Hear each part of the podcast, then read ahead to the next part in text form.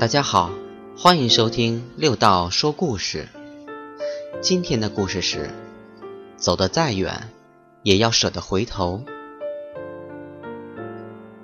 大和尚与小和尚结伴下山，去镇上购买寺院一周必须的粮食。去镇上的路有两条，一条是远路，需绕过一座大山。淌过一条小溪，来回近一天的路程。一条是近路，只需沿山路下得山来，再过一条大河即可。不过，河上有一座年久失修的独木桥，未知哪天会桥断人翻。大和尚和小和尚自然走的是近路。他们轻松下得山来，正准备过桥，突然，细心的大和尚发现独木桥的前端有一丝断裂的痕迹。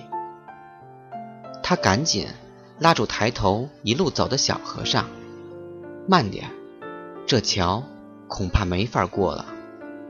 今天我们得回头绕远路了。”小和尚。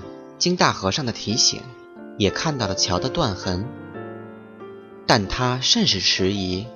回头，我们都走到这儿了，还能回头吗？过了桥，可就是镇上了。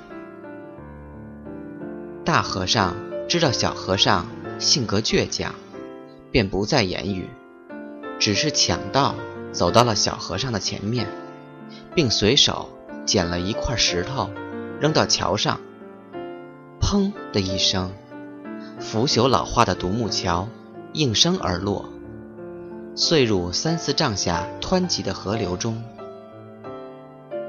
在回头的路上，小和尚感激而又疑惑地对大和尚说：“师兄，刚才幸亏你的投石问路，要不然我可要葬身于此了。”大和尚。不无深意地说：“只要懂得放弃，其实回头并不难。”